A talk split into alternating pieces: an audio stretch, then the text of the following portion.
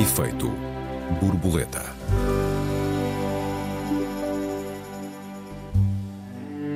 O Inquérito Nacional às Práticas Culturais dos Portugueses mostrou que também aí estamos na cauda da Europa, o que assemelha e distingue a cultura do entretenimento e por que precisamos dos dois. Bem-vindos ao Efeito Borboleta, eu sou Joel Neto. Eu sou a Raquel Varela. Raquel, boa tarde. Tinhas consciência de que, por exemplo, 71% dos portugueses nunca tinham entrado numa livraria ou pelo menos passaram um ano inteiro sem o fazer? Olá, Joel, e olá a todos os ouvintes. Olha, eu penso que eu tinha consciência, não destes números exatamente, e saúde os estudos, como saúde todos os estudos que nos possam iluminar e ajudar a compreender o que vivemos, mas eu penso que esta este apartheid cultural, esta extrema desigualdade cultural que nós vivemos é algo que já era enfim, não têm sido feitos inquéritos culturais a nível europeu um, e nós já sabemos pelo, uh, pela, pela uh, bem, no caso das livrarias, basta ver um dado tenebroso que é as tiragens, ou seja, quantos livros se vendem uh, de quantos exemplares. E, portanto, já se adivinhava uh, o que se passa. Eu acho que a grande questão, e mais uma vez eu saúdo o estudo, mas eu penso que o que nós precisamos eh, é não só de conhecer a realidade, mas transformá-la. Agora citei a 11 tese sobre Feuerbach do Karl Marx, peço desculpa, mas agora foi completamente, foi completamente involuntário. É melhor não uh, pedir é? desculpa quando citas Karl Marx. Não, não, de maneira nenhuma, de maneira nenhuma. não passa a vida, a não vou ter que passar a vida a pedir desculpa. Uh, não, mas ele diz os filósofos, a frase dele é os filósofos passam o tempo a qualquer coisa, a pensar sobre o mundo, o que faz falta é transformá-lo. E eu acho que aqui este, a frase aplica-se perfeitamente, porque eu acho que o que nos faz falta realmente são propostas de transformação, ou seja, o que é que nós podemos fazer para mudar esta questão. E aí uh, os lamentos uh, das pessoas de classe média bem educadas, que leem muitos livros por mês, uh, não uh, são suficientes. Quer dizer, eu podia me colocar nesse papel também, uh, que é um papel privilegiado barra arrogante, e ao longo desta conversa eu tentarei dizer porquê. Porque, na verdade, ser culto é um privilégio e é algo que se ensina e, se, e é ensinado. E, e, ao contrário da tese dominante que diz que é uma escolha. As pessoas escolhem ir ao ginásio e escolhem não comprar livros. Eu estou convencida que isso é completamente errado. Uh, e portanto, eu acho que o que faz falta é pensar o que é que nós podemos fazer por transformar. Começar por cima, não é? Vimos por aí abaixo até, muitas, até muitos lugares. Uh, e geralmente o último dos lugares onde isso é possível fazer, porque é onde há reprodução social, é na família. Porque é justamente porque cabe à família e a família em si já não compra livros, já não tem acesso à educação, cabe à família instigar a cultura, pagar a cultura, sustentar a cultura. Como a família não o pode fazer, as instituições que o podem não o fazem. Isto é o meu argumento fundamental Uh, e, portanto, eu, eu começava por perguntar o que é que o Ministério da Cultura, o que é que o Ministério da Educação e o que é que as instituições culturais privadas têm feito com sucesso para inverter esta questão. Eu acho que aí está o primeiro. Porque um, um dado destes não nos coloca a nós, leitores compulsivos, uh, pessoas que, que vão ao cinema, que vão à ópera, que vão ao teatro, não nos coloca numa situação eh, privilegiada e de soberba. eu sou aquela pessoa que lê imensos livros e, portanto, eu estou acima do comum dos mortais. Coloca-nos numa situação absolutamente vergonhosa, porque quem tem acesso à cultura é quem tem uh, a, obrigato, uh, a obrigação, a responsabilidade moral de mudar este estado de coisas. E, portanto, isto é um espelho Uh, é um espelho do poder, penso eu, quer dizer, não, não, sei se tu concordas comigo, se tens uma visão um bocadinho mais hum. otimista e mais, eventualmente... Não uh, necessariamente, hum, não necessariamente. Bom, é preciso dizer que nós não estamos a falar apenas de, de literatura, estamos a falar muito mais do que isso. Uh, este é um inquérito pioneiro, um, conduzido pela, pela Gulbenkian e pelo Instituto de Ciências Sociais um inquérito que era, era necessário, tem uma amostra razoável, 2 mil inquiridos, mas tem sobretudo um questionário muito abrangente eh, de 89 perguntas, portanto, perto já de uma centena de perguntas, a propósito dos hábitos de consumo, chamemos-lhe assim, cultural, dos portugueses em todos os, todos os tipos de plataforma e, e meios, ou seja, na internet, na televisão, na rádio, nos jornais, um, em papel e em formato digital, nomeadamente no que diz respeito aos livros, mas também compreende a frequência de bibliotecas, a frequência de museus, a frequência de monumentos, a frequência de galerias. Uh, e também compreende a assistência a espetáculos ao vivo, a presença em salas de cinema, etc, etc.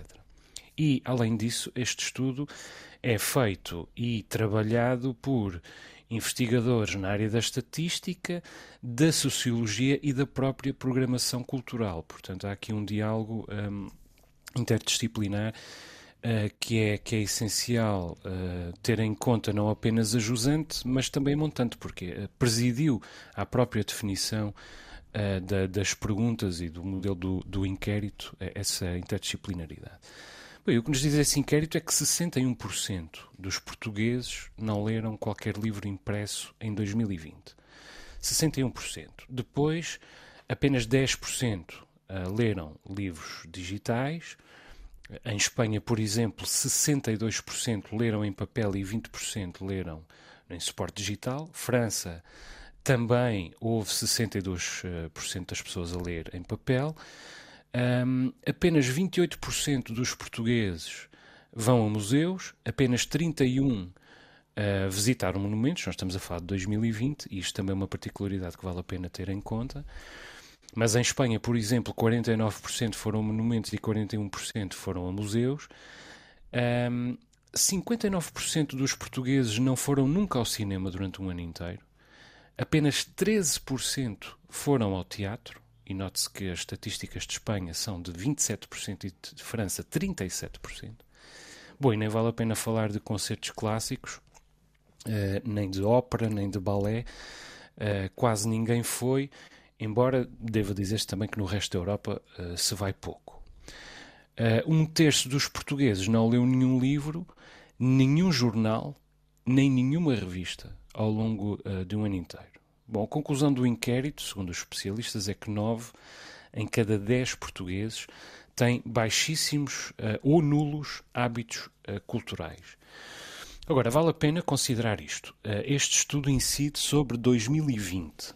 2020 é um ano completamente atípico, é o primeiro ano da pandemia, é o ano dos grandes confinamentos e, portanto, os hábitos culturais dos portugueses mudaram radicalmente tal como, aliás, mudaram os hábitos eh, comerciais, como mudaram até os hábitos de saúde. Os portugueses foram menos ao médico, cuidaram menos dos dentes, cuidaram menos dos olhos, etc, etc. E, portanto, é preciso relativizar desse ponto de vista uh, os números deste inquérito, embora depois a comparação com França e com Espanha uh, nos voltem a dar a importância relativa dos números, porque os números de França e de Espanha também são de 2020 e são muito melhores.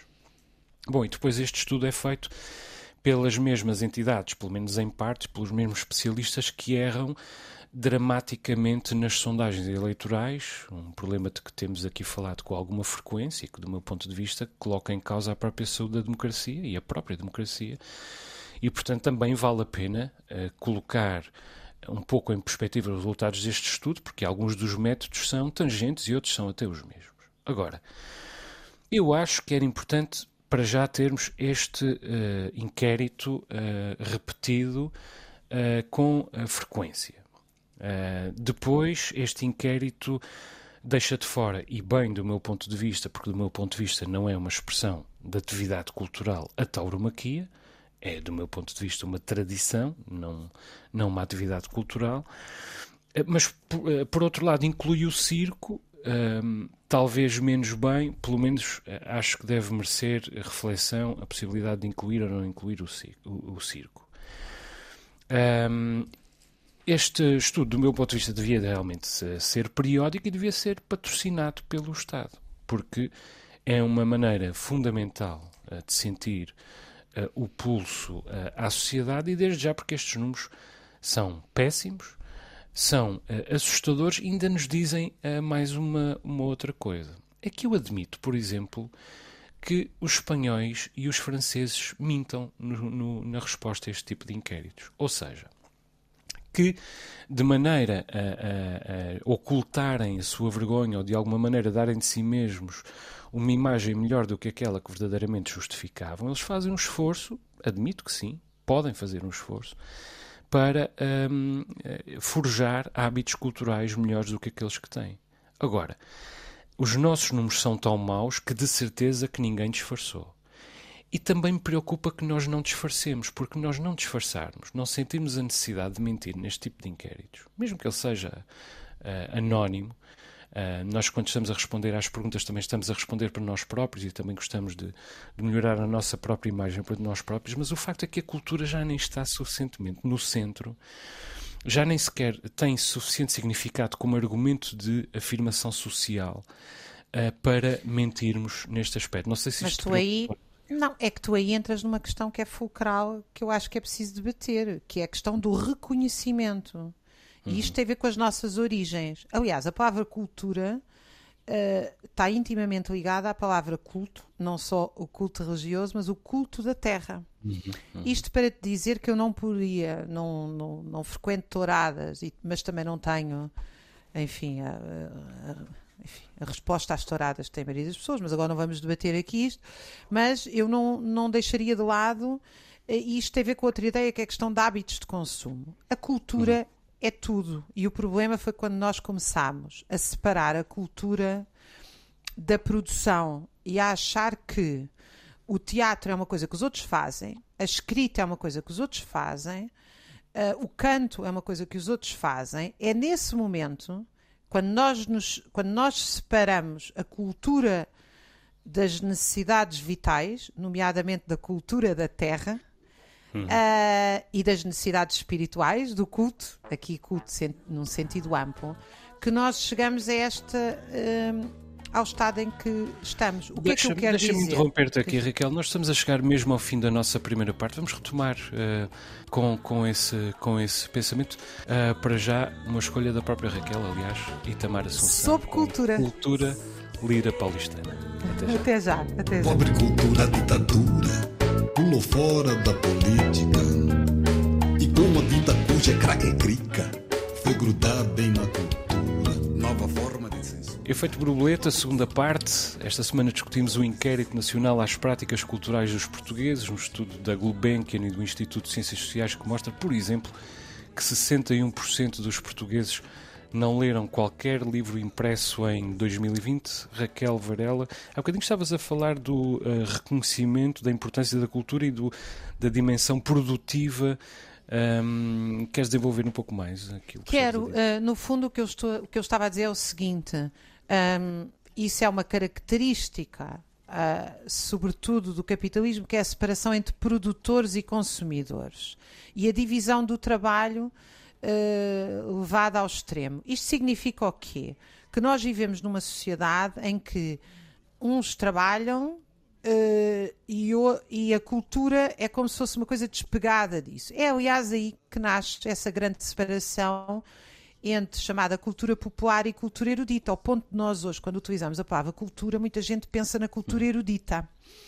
E eu acho que o problema é o seguinte: no mundo ideal, que eu acredito que é possível, aliás, não acredito que, que, se possa viver sem pensar em ideais, nós todos devíamos ter no nosso bairro, e isso estar incorporado no nosso dia a dia, a música, o teatro, a pintura, uh, os passeios ao ar livre, porque não devíamos ter cidades gigantes como temos, devíamos ter uma relação de proximidade muito mais intensa com a natureza. Uh, uh, espetáculos como a ópera, que exigem outro tipo de mobilização, compreendo que não existe em cada bairro, mas eu, não, eu por exemplo, não compreendo que não possa existir um, uh, nos, em cada bairro, e estou a falar de zonas muito pequenas, portanto, que as pessoas possam ir a pé, ao final da tarde, fazer teatro, possam ir tocar piano, possam ir uh, pintar, uh, possam ir escrever. o que é que o que é que isto significa? Que vamos ser todos escritores e pintores? Não. Significa que esta separação entre produtores e consumidores não se é dada e que por isso nós criamos públicos.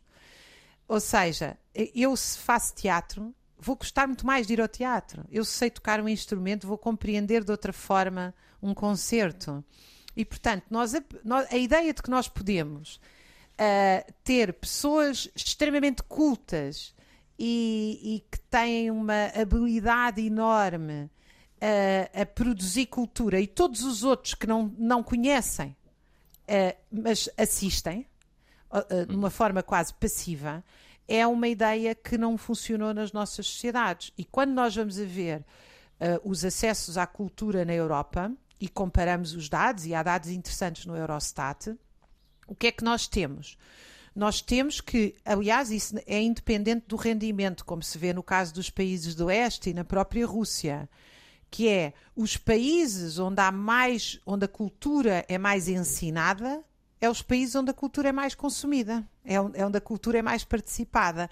Claro que tem a ver também com as questões do acesso do dinheiro, uh, da quantidade de espetáculos gratuitos, tudo isso. Mas o fator que se torna completamente qualitativo, qualitativo é uh, uh, a própria prática da cultura. E por isso é que eu fiz este apontamento histórico da ideia de culto, uhum. não é? Uhum. e portanto, para mim, esta é a questão fundamental. Enquanto nós não produzirmos cultura para todos, nós não conseguimos que todos assistam, participem e façam parte da cultura. Vamos ter sempre esta uhum. separação. Sim, eh, é verdade. Estou, estou uh, de acordo contigo em abstrato e, aliás, em concreto, mas há alguns aspectos uh, que me preocupam neste esforço para não distinguir a alta e a baixa cultura. Vou tentar explicar aquilo, aquilo que, que, te quero dizer. É evidente que não faltam os, os consumidores de cultura instruídos pessoas que efetivamente eh, consomem cultura, eh, mas desdenham de, de, determinadas formas de intervenção artística eh, que têm regras comuns à, à indústria do, do entretenimento, por exemplo. Um, isso vê-se uh, muito, uh, por exemplo, na literatura. Em Portugal ainda, ainda vigora muito uma leitura, digamos, bartesiana um, ehm, com aquela velha dicotomia entre o texto da fruição e o texto do prazer, é alguma coisa em que uh, já nem os franceses uh, acreditam. Uh, é, é, importante que a cultura tenha uma dimensão de entretenimento, eu diria até que idealmente terá, até porque as histórias são uma ferramenta extraordinária para, para a prossecução dos fins da, da, da própria cultura e da própria arte. Uh, mas por outro lado, o contrário também é perigoso, uh, porque também não falta, nomeadamente nas cidades, mas não só, quem julgando-se instruído chama cultura, por exemplo, a tudo o que vê na televisão ou tudo aquilo com que brinca no telemóvel. Muitas vezes não é cultura. Aliás, eu diria mesmo que raras vezes uh, ver o Netflix é consumir cultura. Uh, aliás, até te digo uma outra coisa. Eu vivo nos Açores, que, como sabes, são um, um, um microcosmos uh, de Portugal, mas ao mesmo tempo, às vezes, têm são bons, uh, um bom estudo de caso numa série de áreas e, em particular, nesta área da cultura, parece-me importante para perceber a maneira como uh, parte da nossa província pensa. Nós aqui confundimos muito a cultura com o entretenimento e na resposta a este inquérito misturamos muitas vezes as festas populares e a etnografia uh, no mesmo, no mesmo uh, pote da, da cultura. Há uma confusão entre cultura e entretenimento e há uma confusão entre uh, etnografia e arte, por exemplo. Isso é muito típico fora das grandes cidades. Nota, Portugal está abaixo das médias europeias de consumo de cultura, mas a província uh, e as ilhas também estão abaixo das médias nacionais. Uh, e por isso são um, um, um, bom estudo de caso. Eu, eu explico-te porque é que acho que esta, esta confusão uh, existe, nomeadamente nos Açores. Nos Açores, nós chumbamos mais na escola do que no resto do país. Abandonamos mais a escola do que o resto do país temos menos licenciados do que o resto do país, temos mais analfabetos do que no resto do país. É evidente que faz todo sentido que tenhamos piores hábitos culturais do que no resto do país. Nós, aliás, podíamos discutir 50 temas e quanto aos Açores, dar sempre respostas semelhantes. Somos piores, mas é claro que somos piores. Temos os piores índices de desenvolvimento humano do país e alguns dos piores da Europa. Tínhamos necessariamente de ser piores. Agora, aquilo nos Açores que nós, de que nós gostamos mesmo, como uh, em boa parte da província portuguesa, é das festas. E eu, uh, e ainda bem que temos as festas, eu, eu também gosto das festas, gosto muito das festas, tenho muitas saudades das festas, aliás, e este ano até tenho uma série de participações em festas planeadas aqui na Terceira, nomeadamente nas Sanjoninas e não só. Agora, nós não podemos é chamar-lhes acriticamente cultura. Quer dizer, há cultura nas festas, mas as festas não são uh, em, em, uh, em sentido estrito cultura. E nós chamarmos cultura um, só porque vamos aos Bodos ou às São Joaninas ou, ou noutra zona do país às suas próprias um, às próprias tradições, é uma maneira apenas de nos enganarmos a nós mesmos. Nem as festas são cultura, nem a etnografia é arte, isso é, é outra disciplina. E uma cultura virada exclusivamente para o culto das tradições, das festas, é evidentemente uma cultura uh, muito limitada, desde logo porque é desprovida de arte, é desprovida do sentido de busca da beleza e do sublime.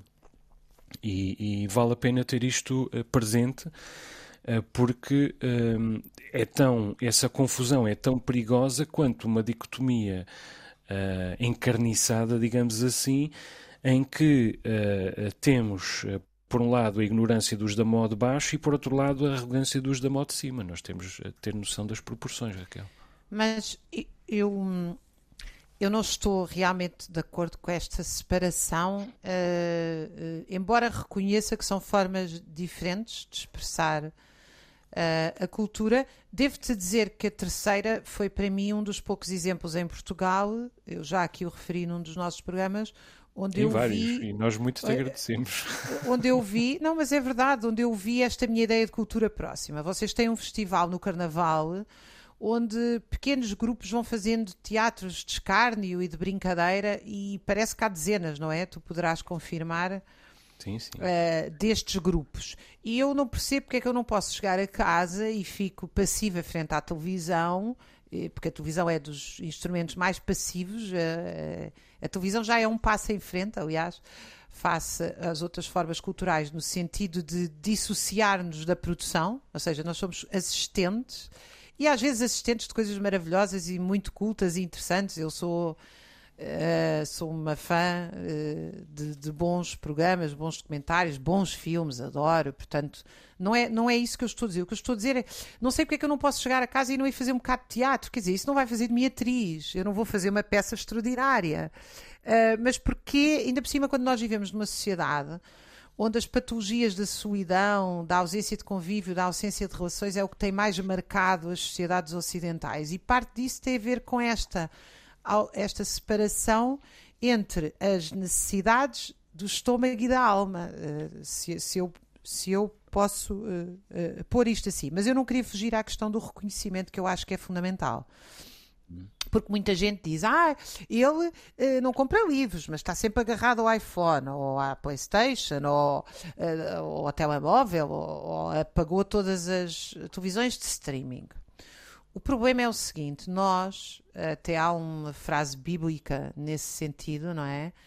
Que é: nós reconhecemos-nos no outro. Eu sozinha não sou ninguém. Eu preciso de ti, eu preciso das todas as pessoas que eu olho e nelas eu, eu reconheço-me, nelas eu humanizo-me, nelas eu, se por absurdo estivesse cá apenas um de nós sozinho, nós não saberíamos, não tínhamos adquirido noções básicas de educação, entre elas a linguagem, fundamental para o pensamento, mas nós não seríamos nós. Nós precisamos do outro, do espelho, não é? O espelho que nos reconhece e em quem nós nos reconhecemos.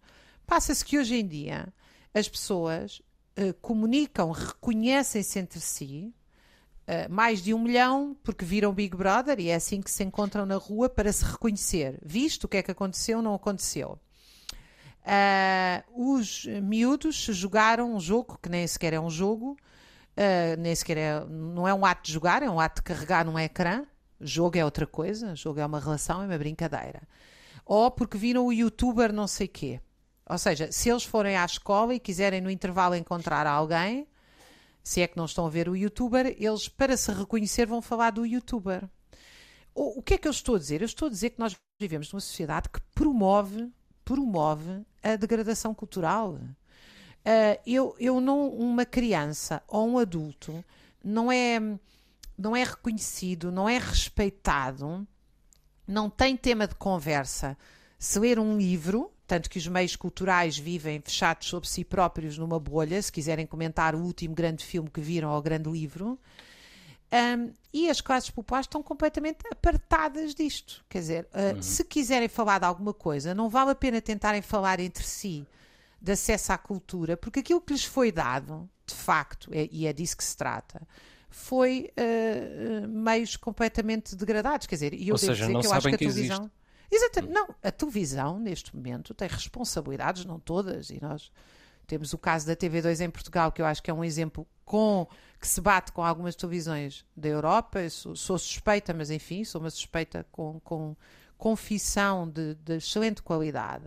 Mas as televisões frequentemente uh, promovem a degradação das pessoas, promovem a degradação cultural, promovem o retrocesso cultural.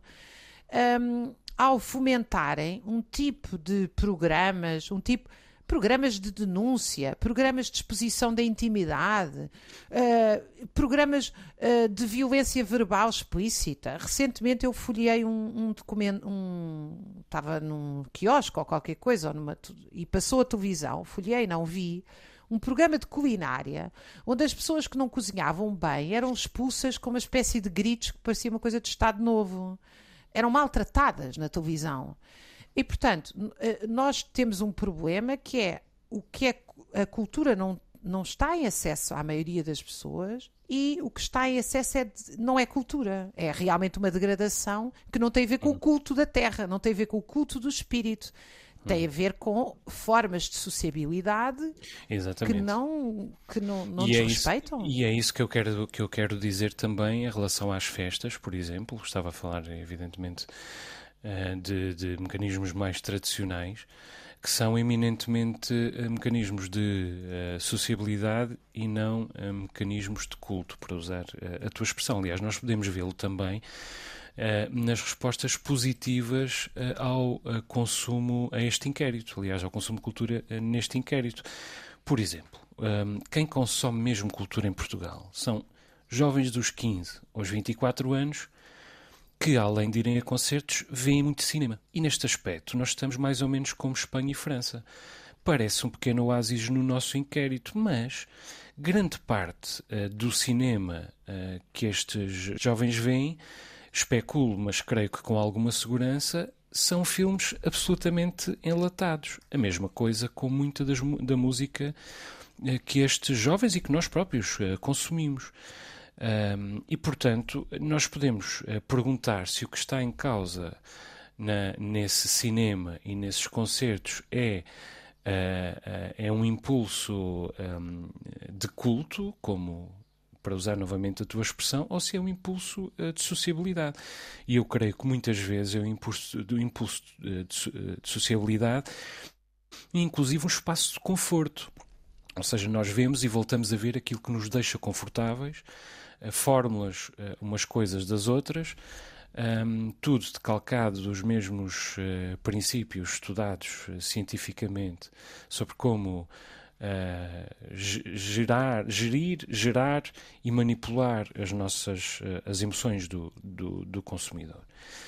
Bom, e, e, se nós formos ver um, no que diz respeito à totalidade da população, Uh, temos também, evidentemente, de considerar aquilo que, que, tu já afloraste, que são as desigualdades em geral. Bom, para já as desigualdades etárias, uh, os mais velhos até leem mais, mas em geral, uh, quanto mais vamos envelhecendo, menos consumo cultural temos, até porque há muitos velhos pobres.